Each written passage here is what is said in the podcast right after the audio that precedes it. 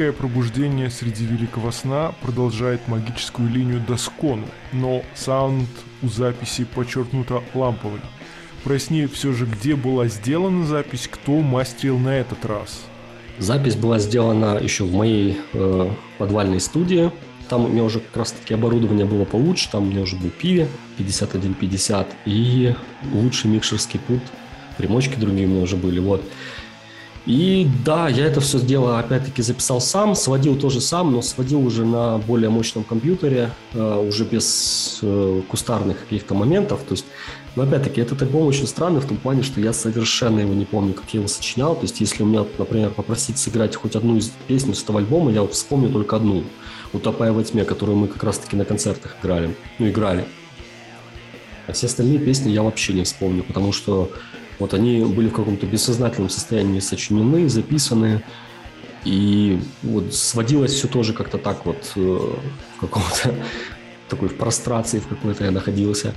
И поэтому для меня этот альбом, он очень сильно выпадает из общей дискографии Дискону, просто потому что, не знаю, когда я его слушаю, я вообще ну, не чувствую с ним никакой связи. То есть как будто другой человек какой-то его записывал.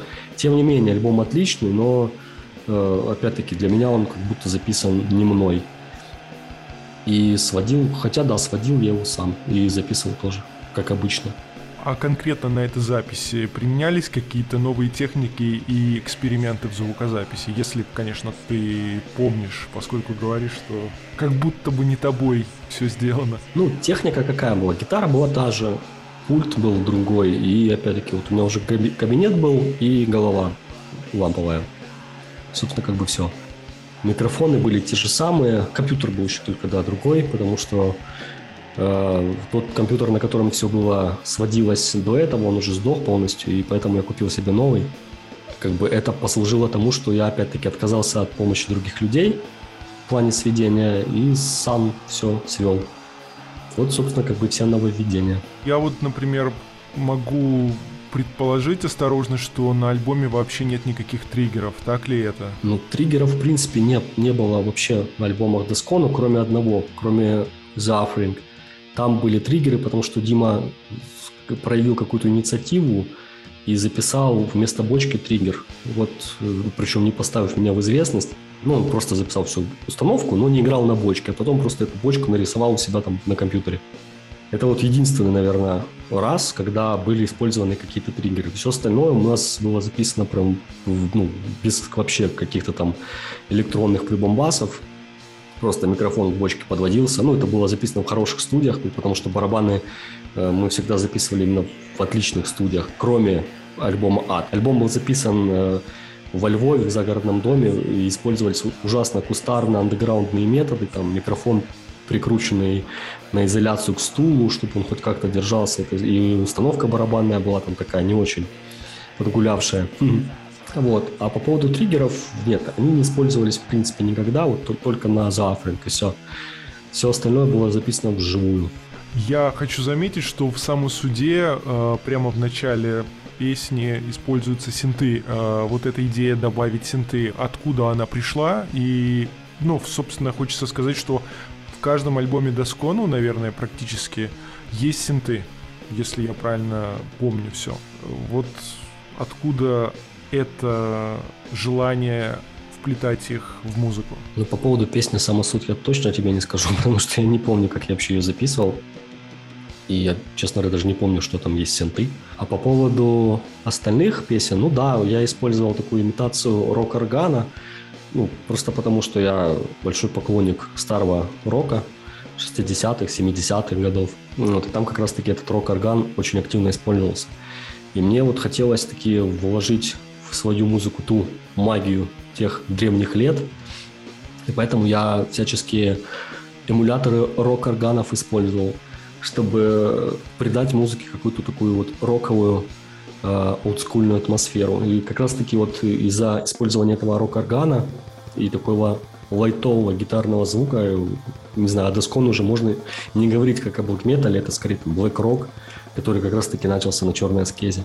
Логически предполагаю, что сплит Снизгаль и дальнейшие альбомы ты делаешь на студиях в Киеве. Ты видишь в этом пользу для себя как музыкант? Нет, не с Галь, мы еще делали, э, барабаны записывали в Горловке, а гитары я записывал еще, опять-таки, у себя дома, в подвале, пока война не началась. Потом вот это последняя запись, которая была сделана у меня на студии, сплит с Низгалем. А по поводу работы в студиях Киева, ну да, вот получается после какого 14 года я все остальное уже записывал в Киеве, потому что другой возможности уже не было. Работа в чужих, в других студиях помогает тебе сфокусироваться больше на саунд-дизайне или нет? Нет, не помогает, потому что э, тут такой момент, э, что в студиях, когда ты не в своей студии, то есть когда я находился в своей студии, я находился в комфортной атмосфере, я не был ограничен по времени, то есть я мог экспериментировать со звуком, как я хотел вообще. Даже при том, что у меня был ограниченный аппарат, но тем не менее я мог там микрофоны по-разному расставлять, что-то ручки крутить и тому подобное. На студии все-таки этого нет, к сожалению. То есть я уже прихожу по факту, просто выбираю там нужную голову, нужный кабинет, буквально там час настройки э, звука, и, собственно, все, в бой. С барабанами то же самое. То есть мы уже приходим, Дима садится за готовую установку, все по шаблонам студии расставляются барабаны, и так записывается. Э, на самом деле это, да, это не очень такой момент, потому что нет э, поля для экспериментов там со звуком. Нельзя как бы, ты постоянно в каком-то зажатом таком состоянии находишься, потому что ну, опять-таки, время, деньги, то есть нет такого, что ты можешь там расслабиться и там несколько дней посвятить просто там поиску гитарного звука. Поэтому работа на чужих студиях на самом деле такая себе, это, это негативный момент. Если бы была возможность уже опять-таки сделать свою вторую как бы студию, то я, как только появится такая возможность, я это сделаю. Еще один вопрос по этому сплиту. А на нем у Доскону подчеркнутый сильно басовый акцент – да еще и без дисторшена. Для такого жанра, как black metal, э, не просто непривычно слышать бас, но непривычно слышать настолько ведущий бас. Это практически авангард. Э, как ты решился на такой смелый шаг и протащил эту идею вплоть до реализации на носителе? Ну, опять-таки, я не был ограничен ни во времени, ни в звуке. Я экспериментировал так, как я хотел. Бас у меня Fender мой. А нет, стоп, у меня еще тогда не было Фендера. Получается, бас я где-то одалживал, вот, ну и который именно на сплите с бас, то есть это я на чужом басе записывал. И вот он был такой достаточно прорывной сам по себе, он звучал хорошо так. И при использовании примочки одной басовой вот записал такой звук, потом это все отдал, кстати, вот 121 тоже сводил этот э, сплит, и Низгали, и Дескону. И, видимо, ему так показалось, что бас хорошо звучит, вывел его на передний план. Кстати, мне эта идея достаточно понравилась. Она смелая была на тот момент, да, действительно. Ну и бас круто звучал, поэтому мы оставили вот в таком виде. На этом сплит-альбоме представлены стихи трех разных людей. Как пришла в голову идея вот включить именно их и Почему? Ведь ты достаточно сильный лирицист сам по себе, а здесь ты фактически прибегаешь, ну, к заимствованию или, вернее, к помощи. Ну, на тот момент у меня не особо как-то клеилось с текстами. Только вот один текст был сочинен, и все. Я по поводу первой песни вспомнил на тот момент, что мне Гриша написал текст как раз в день, когда мы с ним познакомились. Мы там сидели по скайпу, выпивали.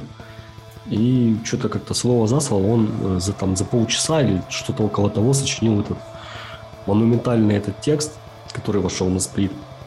Э, я его сохранил, и вот уже спустя там какое-то время я вспомнил о нем, и он просто идеально лег на музыку. Вот я даже ничего не правил. То есть я просто включил просто голые гитары, ну там, с барабанами, и начал вот в голове прогонять этот текст.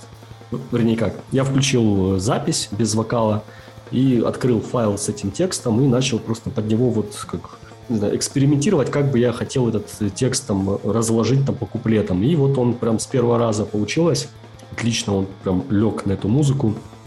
Я сразу же в тот же день пошел, спустился к себе в подвал, записал эту песню, вокал. И как бы, собственно, все. А по поводу Артура Рембо, ну, я являюсь таким поклонником французской поэзии, символистов особенно. И получается, что я давно хотел уже использовать какой-то нетипичный такой вот текст э, в своем творчестве. Подвернулось это стихотворение «Воронье», которое кстати, сам перевел при помощи словаря. Естественно, конечно, оно недословное, то есть я там свои какие-то э, словесные обороты туда вставил, но тем не менее атмосфера у него, у этого стихотворения достаточно мрачная. Как раз-таки она подошла к музыке, и вот, собственно, как бы три песни были готовы. Ну и да, и одна, получается, песня это моя. Существует альтернативный, неизданный микс альбома «Ад». В Black Metal такое встретишь нечасто. Обычно Black Metal рок-звезды страдают перезаписями самых удачных альбомов. В твоем случае возникает подозрение, что были какие-то творческие разногласия и компромисс. Расскажи, пожалуйста, как все обстоит на самом деле. Да, на самом деле просто мы записали этот альбом, я его отдал 121-му, но у 121-го, так как он человек занятой, э, не было времени на него очень долго. И я уже как бы забил ждать и решил, что надо опять-таки брать все в свои руки и сводить альбом самостоятельно. Я его свел, отдал Григорию на издание, как бы, и все. А потом уже, когда диски пошли уже в печать, 121 э, мне написал, что вот готов микс. Ну, там как раз-таки в этом миксе, в альтернативном, очень много ошибок. Там, я не знаю, как так получилось, что у него некоторые дорожки гитарные и вокальные, они съехали со своих мест, там клавиши, они звучат не в унисон, а типа... В рассинхроне, что ли? Да, да, да. И там получалось, получилось, что понятно, что, во-первых, как бы диски уже были отданы в печать, а во-вторых, как бы эти вот ошибки, которые 121 почему-то вот как-то у него так получилось, не знаю почему. Я не мог эту запись отдать вот э, там, сказать Гришу, что вот есть там еще один микс 121-го, давай-ка ты, наверное, мой э, забудь микс, а вот используй 121-го. Нет, я вот как раз-таки, мне мой микс нравится больше, ну, так если откровенно, потому что он такой более сырой, более живой, что ли, вот. А микс 121 я как раз-таки из-за вот этих вот ошибок рассинхрона не хотел очень долго публиковать. Но, конечно, в итоге я решил, что а, что бы, что его держать, хороший вроде как э, микс. Ну да, есть там какие-то моменты неприятные, но тем не менее. И я сначала выложил его на Бэткэмп, а потом э, мой друг Егор на своем лейбле издал его на кассете. И, собственно, как бы на том мы порешили. В любом случае, а, оба микса интересны тем, что они дают э, уникальную перспективу того, как одна и та же запись может звучать очень сильно и по-разному. И, наверное, в этом один из самых больших э, плюсов того, что есть возможность услышать альтернативный и, наверное, сравнить его с э, тем, который был отдан в печать. Глядя на заметки о черной аскезе, прихожу к выводу, что ты находишься в постоянном акте творения. Пока ты располагал собственной студией, ты, естественно, был не ограничен в студийных часах. С переездом а, ты все еще можешь себе позволить сочинять песни прямо в студии. Аскеза также продолжила твой путь движения к новым издательствам. Тут э, все дело в том, что ты руководствуешься принципом Carpe Diem. Да нет, на самом деле э, Аскезу, так как она выходила из канвы Black Metal, то есть это уже не Black Metal, то, скорее всего, из-за этого Григорий и не захотел сдавать этот альбом, потому что, ну, все-таки у него Black Metal лейбл, а там уже не очень-то и Black Metal. И мы, в принципе, продолжили сотрудничество, я ему очень благодарен, то есть я ему отгрузил какие-то авторские копии свои, но, тем не менее, да, появился француз, э, который заявил желание сдавать этот альбом на виниле и на диске. А, так как француз вроде как нормальный в плане, ну, не зашкварный, то как бы почему бы нет? Тем более он, ему очень сильно понравился этот альбом. Я не знаю, конечно, насколько он там его сильно продал и как ему там, ну, с точки зрения лейбла выгодно было издавать его или нет, но с точки зрения человеческого фактора альбом ему очень сильно понравился.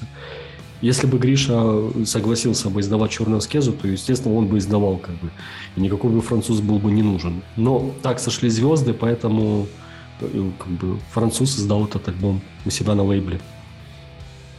Помимо этого, это был твой первый опыт э, четкого отделения цифры от э, физического носителя. То есть ты не стал девятый трек реализовывать и загружать на Bandcamp насколько я правильно понимаю.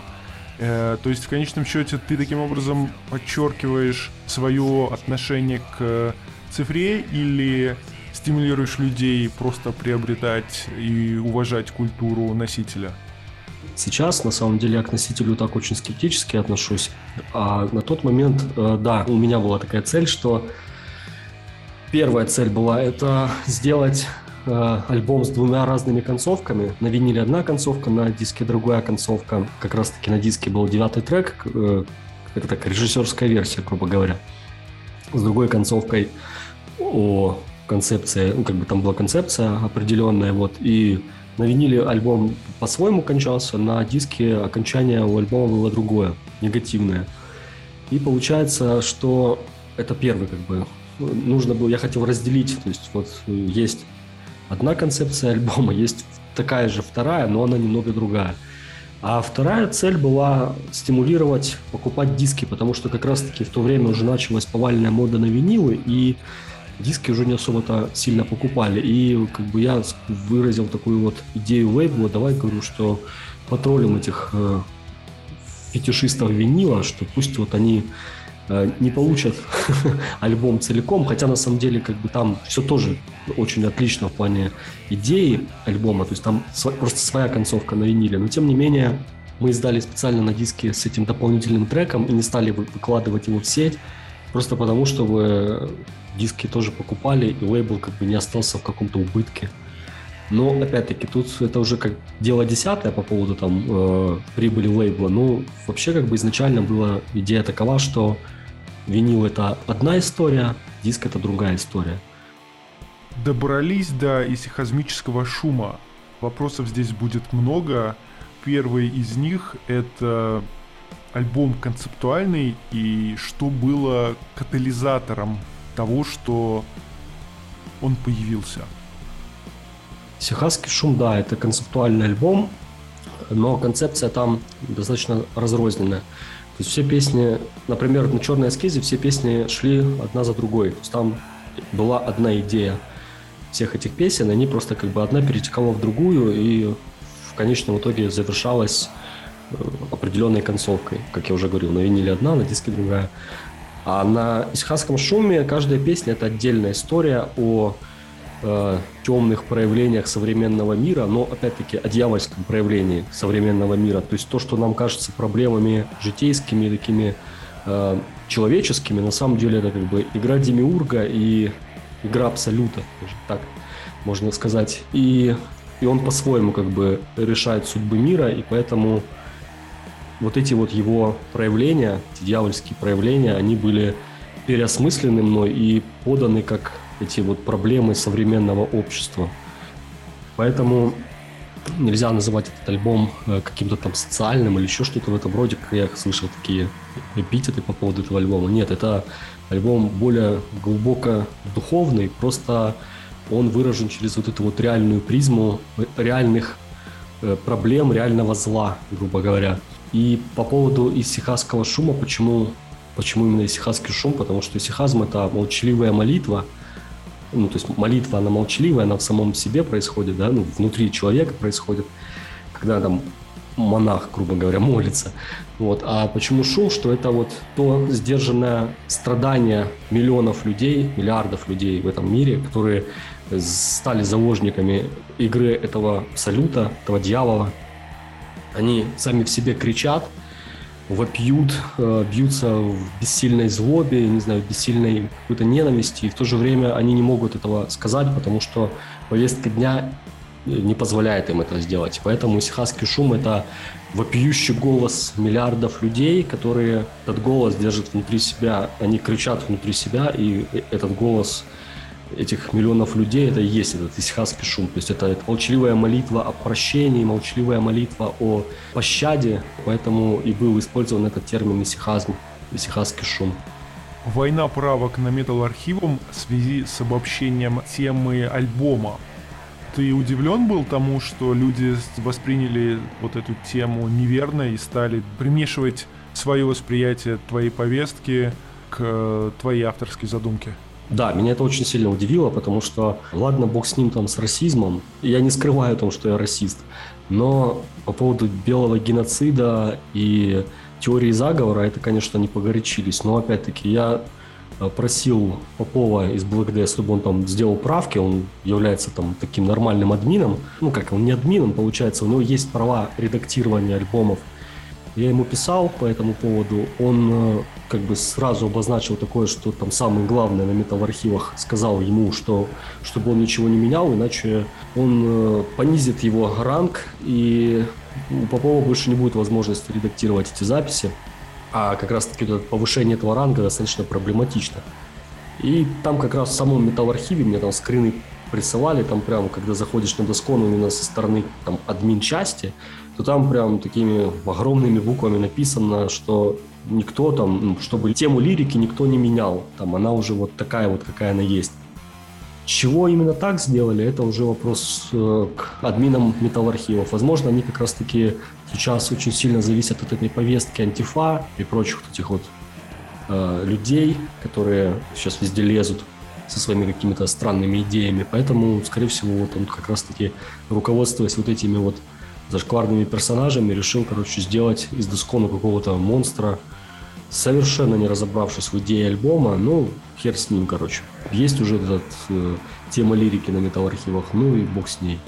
В любом случае, это на мое внутреннее мировосприятие оно никак не повлияло. Да, конечно, там отвернулись практически все лейблы, которые со мной когда-то сотрудничали, и другие перестали со мной общаться.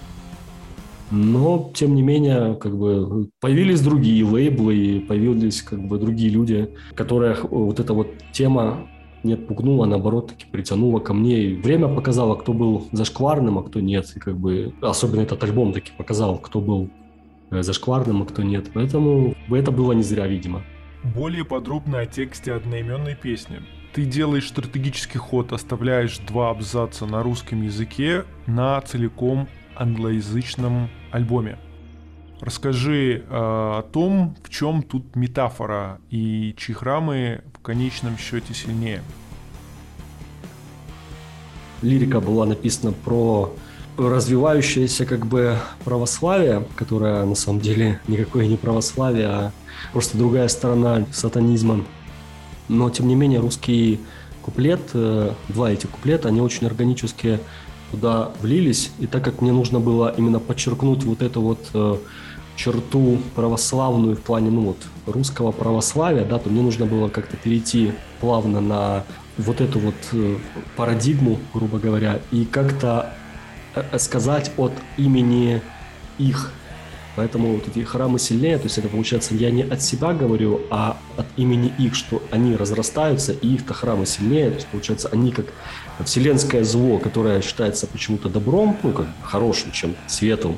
На самом деле это такое Э, такая империя зла, которая порабощает умы миллионов и на самом-то деле действует так, как надо действовать. Я через себя, получается, сказал то, о чем думают э, эти люди, грубо говоря. Еще один вопрос об исихазме. Ты упоминал уже, что альбом аналоговый, то есть э, ты применил кардинально другую методологию записи. Расскажи, пожалуйста, почему все-таки решил рискнуть и взяться за аналог, и доволен ты результатом? Будешь ли повторять такие практики в будущем? По поводу аналоговой записи, это был мой незакрытый гештальт очень долгое время. То есть я прям мечтал записаться на пленку и хотелось, что вот, вот мы сейчас придем на студию и запишемся как те, те группы, которые, на которых я вырос, грубо говоря. И поэтому, когда такая возможность подвернулась, мы это сделали, да, записались на пленку, по поводу, доволен ли я результатом, ну, скорее нет, я недоволен, потому что э, все-таки этот альбом нужно было сводить сознанием дела, потому что, опять-таки, сводил его не я, но человек, который его сводил, скорее всего, он просто не имел того опыта, который был нужен. Например, он вряд ли, там, не знаю, у него был какой-то опыт сведения групп в 80-е годы, скорее всего, он еще не знаю, там, родился только в эти года. Но опять-таки, то есть э, не было опыта, поэтому на тот момент, когда альбом был, был готов, мне нравилось, как он звучит. Сейчас я понимаю, что ну, слишком много было потеряно во время сведения. И мастеринга, собственно, тоже. Как бы мы пытались там уже во время мастеринга, да, там вытащить бочку, ее громче как-то сделать, плотнее, и там, в принципе, вот это вот, понизить вот эту вот сыпучесть тарелок, ну, не получилось, короче, это сделать. И вот сейчас вот оглядываясь на этот опыт, да, этот опыт был, этот опыт отличный, я считаю, что я закрыл свой гештальт в плане записи как музыкант, но повторять я его точно не буду, потому что оно того не стоит. Сейчас на цифру намного лучше можно записаться, как раз таки воссоздать этот аналоговый звук именно прямо на цифре, чем запариваться с этой пленкой и, и в конечном итоге получать такой какой-то очень сомнительный результат, потому что ну, очень было много потрачено денег, времени, э, потому что не хватало скиллов, потому что все-таки, когда ты там цифру записываешь, у тебя может быть там, не знаю, очень много дублей во время записи гитары, а вот на пленку так не получается. Поэтому тут как бы надо сразу сесть и сыграть хорошо с от начала до конца. Это вот как раз еще вот одна из тех записей, которая как раз таки вот со времен Навьего дня. То есть вот после Навьего дня я записывал все так кусочками, то вот э, на Исихазме я опять вернулся к этой вот записи с начала и до конца песни писать. И поэтому, короче говоря, что если кто-то хочет там какие-то иллюзии испытывать по поводу пленки, и пусть он как бы оставит эти иллюзии, оно того не стоит. Говоря об аналоге, сильно ли ты превысил какие-то ожидания по тратам? По поводу суммы, которая была потрачена на пленку, ну да, она прям очень сильно превысила ту планку, которую я себе перед собой ставил. Не скажу, что это прям сильно ударило по моему карману, но, в принципе, я, я хотел этого, я это получил. В следующий раз я, конечно, такую сумму тратить на запись не буду никогда в жизни больше.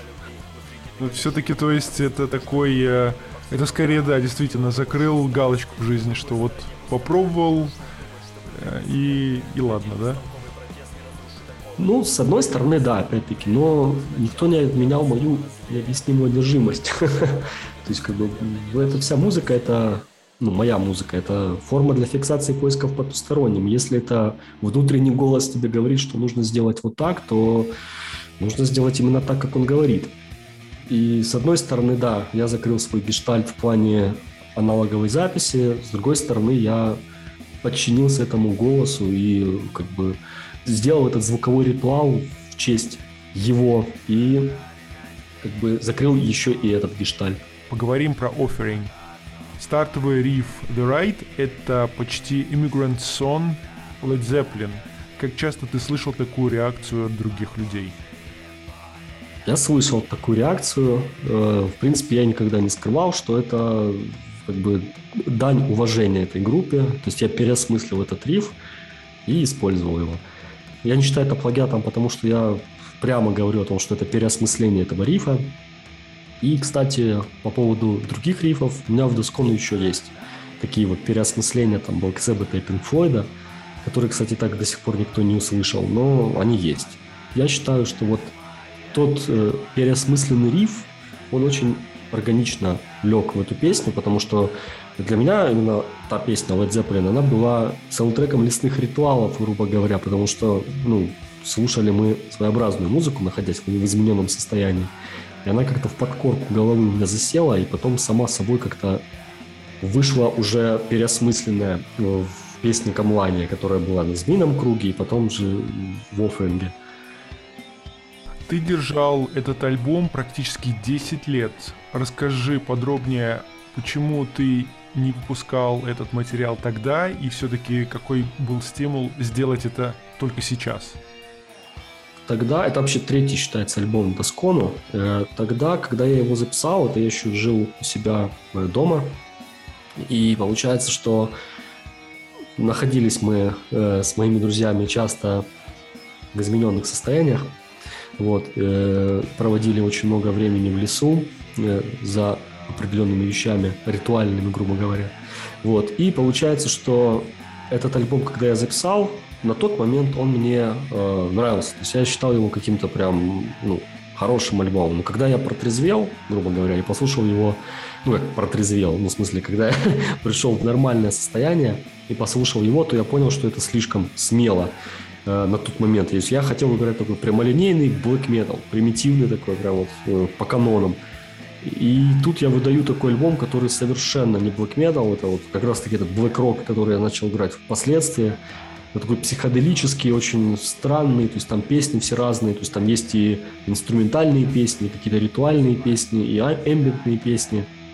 В принципе, э, гитара звучит так достаточно, не знаю, как даже сказать, как она звучит. То есть она очень странно звучит.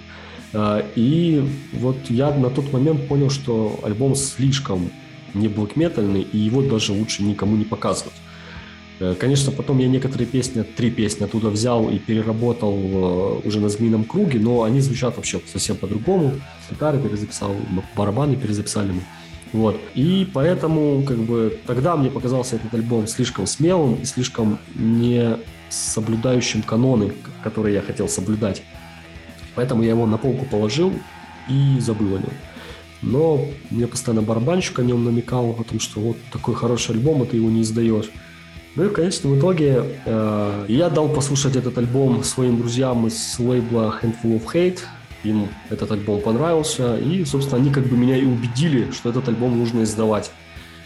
И в 2021 году вместе с э, Сихасским шумом они издали этот альбом тоже. Откровенно говоря, этот альбом мне до сих пор не очень нравится. Он, он, я его считаю каким-то слишком недоскону. То есть это прям какой-то Black Rock в кубе. То есть это он очень экспериментальный, очень психоделичный, но другим он нравится. Ну, и заебись. Когда я записывал этот альбом, я не особо думал об изданиях, мне нужно было его просто создать. Вот. Э, а уже с прошествием времени, когда появилась возможность его издать, ну вот издали и издали как бы. В любом случае, альбом странный, да, в своем понимании, как бы в звуке и вообще в целом. Дар — это третий альбом, где ты отказался от нанесения логотипа группы на обложку. А почему решил так поступить? Да, это просто дизайнерский ход такой. Я начал уже делать обложки самостоятельно, потому что как-то с художниками не клеится у меня. Ну, вернее, у меня есть там вот знакомый Хорт, художник, который отличный художник, но как-то я естественным образом просто решил, что нужно брать это все в свои руки и делать э, те обложки, которые я хочу делать. И я вот сделал вот этот вот э, символ Доскону, э, который был сначала нарисован. Я его просто сделал таким коллажом и понял, что там логотип как бы ну, не нужен в принципе. И решил не наносить его на обложку диска именно. Вот. На кассете, тем не менее, логотип есть.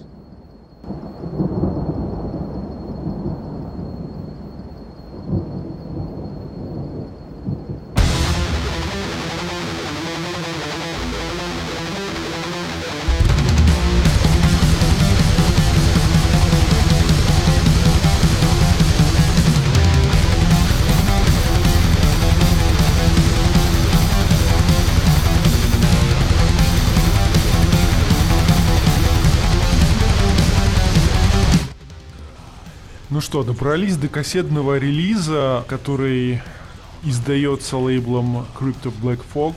Расскажи, какая миссия у этого мини-альбома? Ты отдаешь дань уважения крематор, а, ставишь задачи напомнить о незаслуженно забытых именах а, советского металла. Что-то такого или что-то еще помимо этого? Кавер на крематор, да, это дань уважения этой группе, потому что в свое время они очень сильно на меня повлияли. Живя в своей как бы жопе мира, э, до меня музыка не очень-то сильно доходила. Ну и как раз вот группы там Крематор, Мастер, Ария, та же Коррозия. Это вот был единственные как бы источники э, тяжелой музыки, которую я мог слушать, но это еще прям в очень глубоком детстве. Естественно, все на пиратских кассетах, которые были куплены в городе, во время каких-то вылазок там за вещами и там, за какими-то там, не знаю, бытовыми моментами. Вот. И как, я этот альбом, ну, слушал их этот за чертой, очень много в детстве слушал, в юношестве тоже. Вот в 2021 году я решил, что сделать этот вот мини-альбом, то я как-то вспомнил об этой группе и решил, что вот отлично бы было бы просто, да, и, во-первых, о группе напомнить, и самому как бы выразить дань уважения этой группе. И поэтому, да, я записал этот кавер. По поводу остальных песен, то там все песни, они же как, это вот первая песня «Культ смерти», это вообще песня Форест Грейва, которая ну, не была реализована в Форест Грейве. То есть она полностью моя, то есть там без э, идей других музыкантов. Она существовала в незаконченном виде, это были кусочки рифов и какие-то там э, мелодии. И я вот, когда у меня было время, я сел, закончил эту песню, написал для нее текст, и она приобрела новый вид. Остальные песни это тоже старые песни, которые не вошли в альбомы. И так как э, подвернулась возможность издать на кассете, только на кассете, как бы это моя блажь. То есть я вот собрал эти вот песни старые, записался с таким хорошим винтажным звуком, э, сырым, как я хотел. И, собственно, как бы издали мы это только на кассете, чтобы те ценители, кому это нужно, они послушали. А те, кому это не нужно, ну, в принципе, они идут нахуй.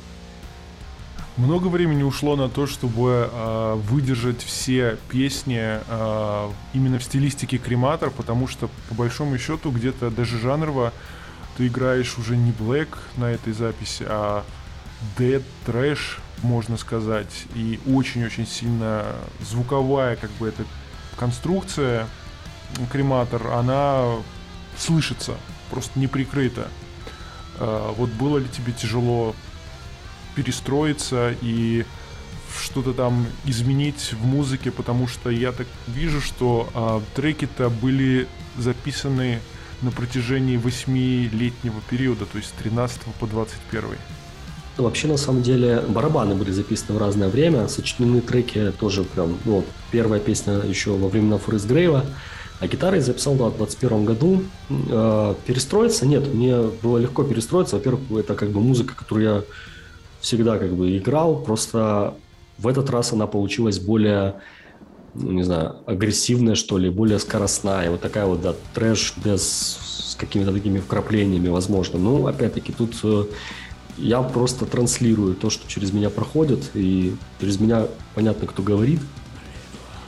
И поэтому получилось, как получилось. А по поводу звука я особо не заморачивался. То есть я просто использовал там первую попавшуюся голову, э, просто ее, короче, без каких-то там кабинетов, то есть это вот прям в линию. Я погнал гитару, чтобы как раз-таки добиться того самого старого, сырого, такого скрипучего звука гитары и записал это все буквально там за несколько часов, все вот эти песни, ну, гитару для этих всех песен тоже там чуть ли не с одного дубля минимально какое-то там сведение тоже делал. То есть вот как оно звучит, так и звучит. И, собственно, как бы все. И потом мы, да, это издали на кассете исключительно для ценителей и для тех, кому это нужно.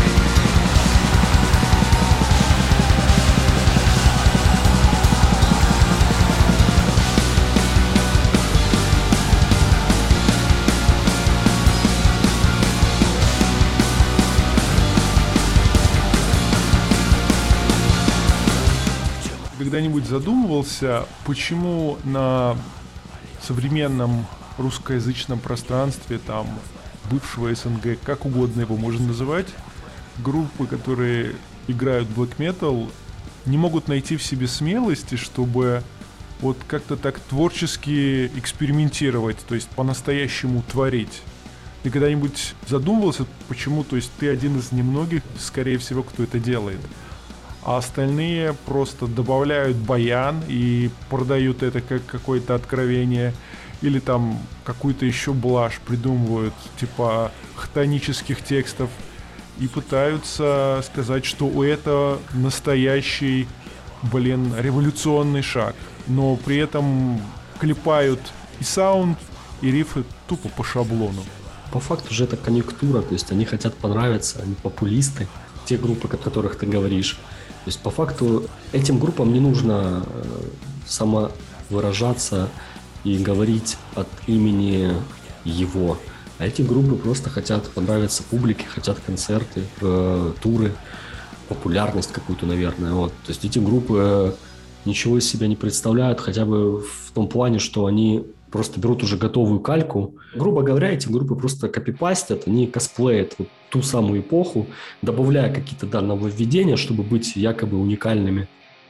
Но, но опять-таки это, скорее всего, просто по причине того, что они недвижимы какой-то одержимостью, а просто хотят э, давать концерты, хотят развлекаться, проводить там хорошо время в кругу поклонников и поклонниц.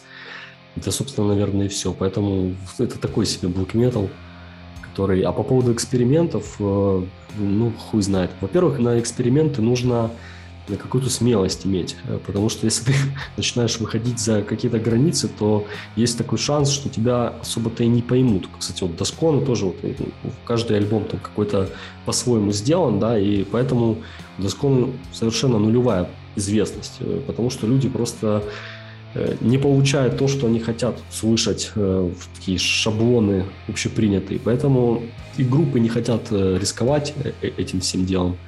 Поэтому боятся идти на какие-то такие весомые шаги в плане поиска своего звука. Хотя, опять-таки, те группы, которые считаются сейчас классиками жанра, они вот в те года как раз-таки очень сильно экспериментировали и хотели свой какой-то уникальный звук получить. И они это смогли сделать, и, собственно, как бы все. А нынешние группы уже просто берут э, этот созданный классиками звук и просто ему подражают в плане текстов, в плане записи, музыки. Поэтому все очень печально. Не могу э, не затронуть тему текстов э, Форст Грейв и Доскону. Э, ты очень сильный лирицист, э, не используешь затертые заезженные образы, обороты. И хочу понять, в чем здесь секрет.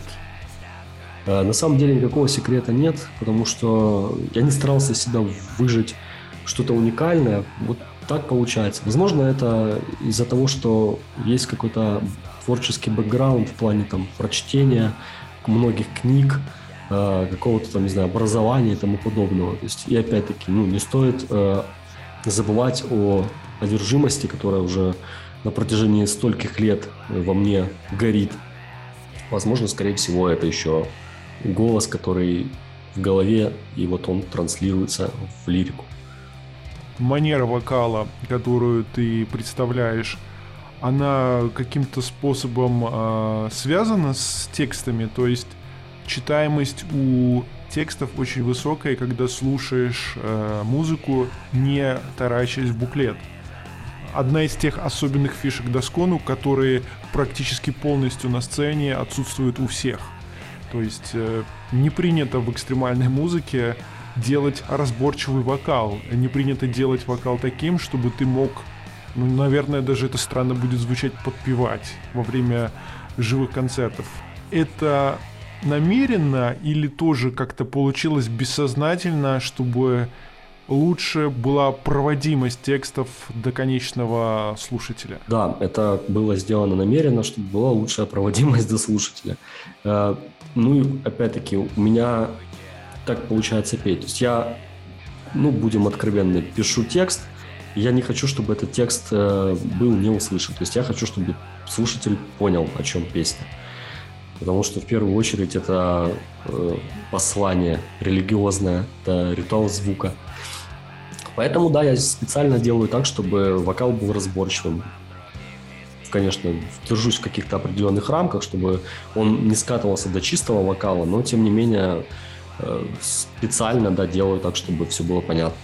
А по поводу манеры вокала, то вот это горловое пение, которое я очень часто использовал потом, после первых двух альбомов, это как следствие того, что я сорвал голос, и э, нужно было как-то перестраиваться по-другому. И я вот решил, что вот так э, будет органично, если я буду петь таким образом. На культе смерти я уже по-другому пою. И, кстати, там вот будет еще там релиз других новых песен, там тоже уже по-другому вокал сделан, и я считаю, что такая трансформация, в принципе, должна быть музыканта, тем более, если я хочу как-то развиваться, плюс ко всему э, мое послание тоже э, расширяется, поэтому э, можно попробовать и какие-то другие техники вокала. И на следующих записях, да, вокал будет уже совсем другой. А раз уж заговорили о трансформации, то давай немножко поговорим о такой вещи, как развитие black metal как жанра на сегодняшний день. Какие твои мысли на этот счет? Black metal как жанр сейчас уже находится в полной стагнации, он не развивается совсем. По факту новые группы, которые бедрумный black metal и вампирский black metal, это просто копипаст тех самых времен 90-х и косплей всего, всей этой эстетики. Они, в принципе, ничего не несут. Скорее всего, это какие-то подростки, которые хотят быть злыми и наковыми, но так как они ничего своего нового не, не могут придумать, в меру того, что ну, они ограничены в каком-то своем восприятии действительности и духовных каких-то вещей, то они просто-напросто берут уже готовые стандарты и вот так подают их по-своему. Если, например, те группы, которые первые группы, которые записывались плохо и, и, и там печатали свои обложки там на ксероксе, то они были заложниками ситуации, то есть у них не было возможности хорошо записаться. Я очень сомневаюсь, что если бы им предложили записаться хорошо, то они от этого бы отказались. Ну, разве что это, это Нил Дьярн какой-нибудь.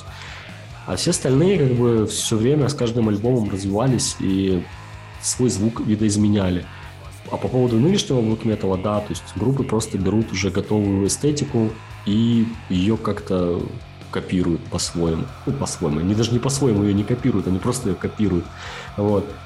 И плюс, как ты уже говорил, что чтобы хоть как-то понравиться публике, они к этому своему помойному бедрумному звуку добавляют там аккордеоны, какие-то странные названия и тому подобное, чтобы хотя бы как-то из этой общей толпы клонов хоть как-то выделиться. Но, в принципе, это и все. То есть никакой духовной составляющей и тем более религиозной составляющей у этих групп нет. А ты считаешь, что справедливо называть такую музыку симулякром по Батрияру, например?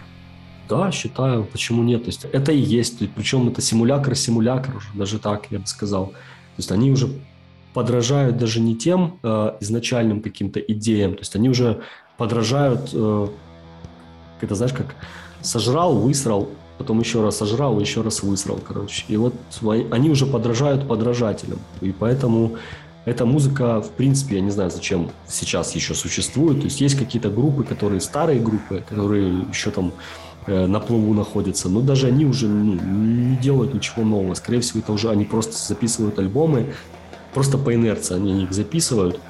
Э, каких-то особых идей они там уже вряд ли вкладывают. Скорее всего, они уже просто делают то, что от них ждут поклонники. То есть оно у них работает, диски, винилы покупают. Окей, через там три года запишем еще такой же альбом, чтобы продать еще больше дисков и винилов и поехать в тур, потому что мы уже старые, нам, в принципе, нужен какой-то, не знаю, дополнительный заработок к нашей основной зарплате на обычной работе. Вот. А по поводу молодых групп я уже, в принципе, все сказал. То есть они симулятор симулякра. Если зафиксировать такое утверждение, что black metal это жанр э, твердых мнений и убеждений, насколько ты считаешь необходимым поддерживать идейную целостность? Вот, например, чем музыкант определенных слов и дел должен руководствоваться, когда оказывается в неразрешимой ситуации, где его убеждения входят в противоречие с издателем и или промоутером. Здесь путь такой, что музыкант, если он находится в разногласиях с издающим лейблом, то он может просто этот лейбл поменять.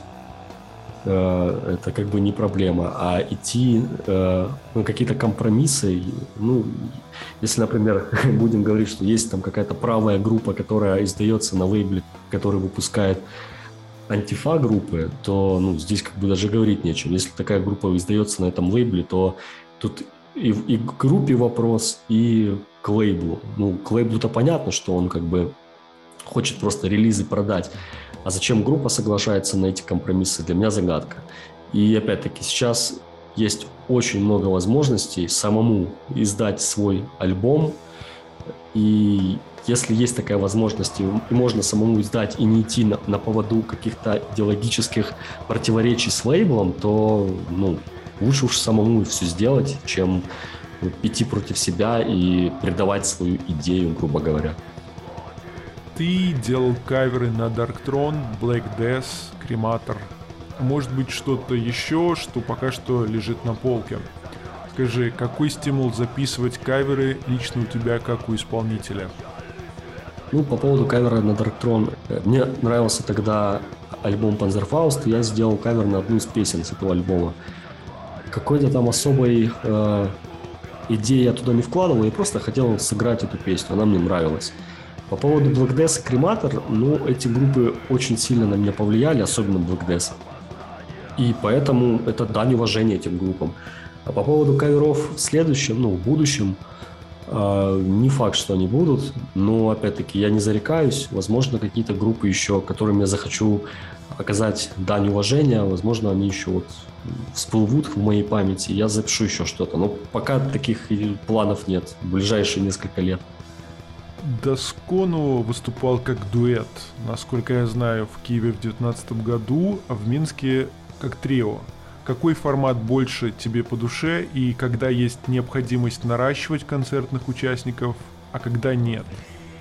Самый формат, который мне по душе, это студийный формат. Потому что концерты это не всегда то, что мне нужно. То есть концерт это своего рода, опять-таки, ритуал, живой ритуал. Но в 90% случаев у Дашкона получался просто обычный концерт, который не заканчивался ничем. Мне они, во-первых, доставляют ужасный гемор, эти концерты, потому что я тащу все на своих плечах по факту.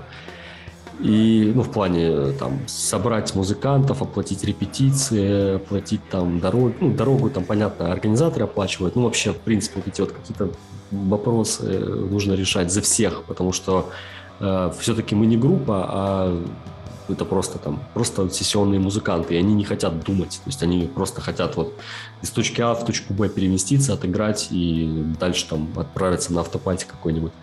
И поэтому все вот эти вот моменты мне приходилось решать самому, что как бы я как бы человек определенного темперамента, мне эти вопросы как бы решать не хотелось. И поэтому концерты я решил сейчас э, поставить на паузу, но продолжительную, и их не давать как, ну, сколько это возможно, потому что как бы у меня приходило уже за эти два года э, много предложений о концертах, но я пока все их от, ну, отклоняю, не хочу я концерты давать. А по поводу участников, комфортно, скорее всего, наверное, вдвоем сейчас играть э, с Димой вместе и бас-гитару в линию пускать через э, кабинет и голову басовую.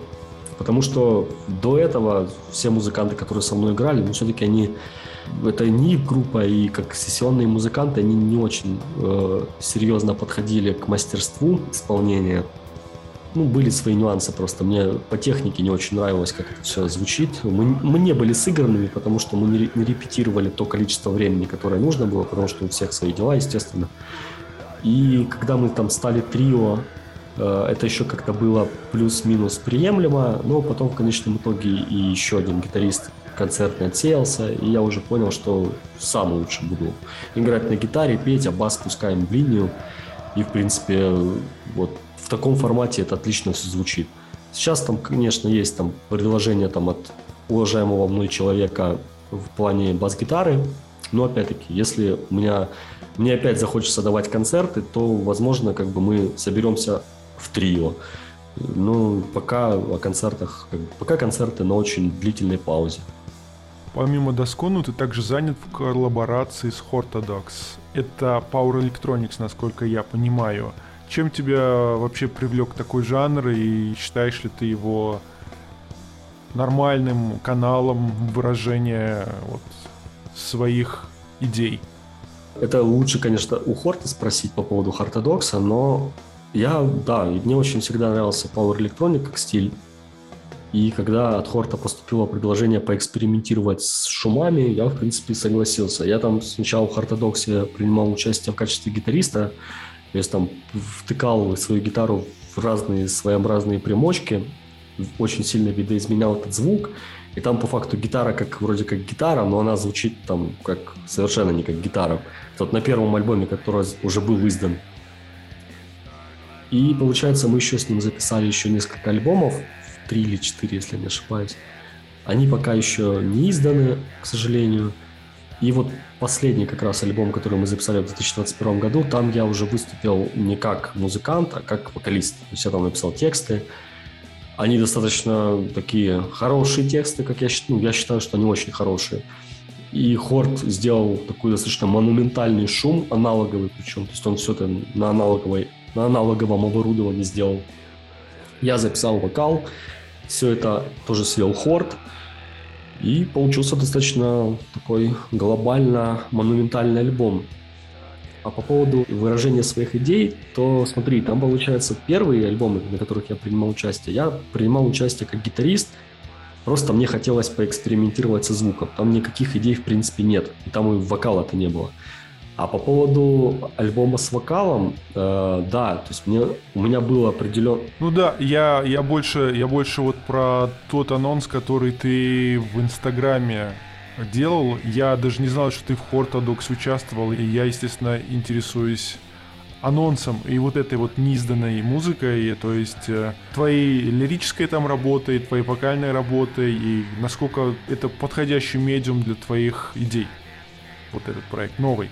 Hard который вот новый альбом, там, где я ну, текстовиком выступил и вокалистом, это, ну, это вообще как бы свой определенный мир в плане э, подачи информации, грубо говоря.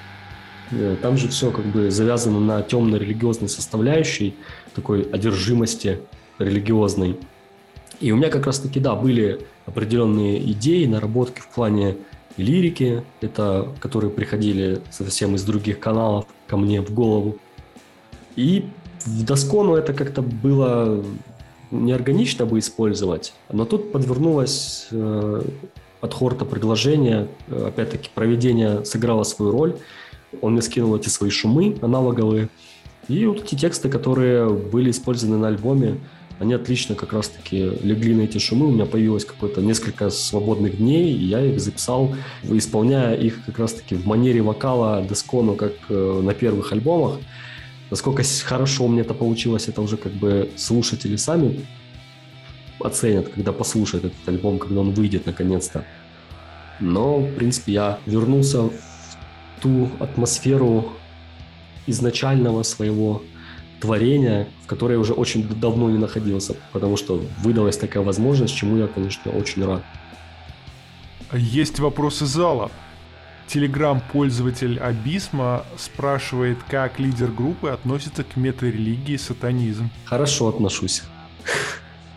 Каверзный вопрос. Видишь ли ты себя в жанре 40-50 лет? Скорее всего, да. Почему нет? А, я думаю, что огонь одержимости еще не угаснет, но, скорее всего, это, конечно, будет уже полностью студийный формат – потому что в 45 лет я уже вряд ли полезу на сцену. Если я уже в свои года не хочу туда лезть, то в 45 я уже точно не полезу.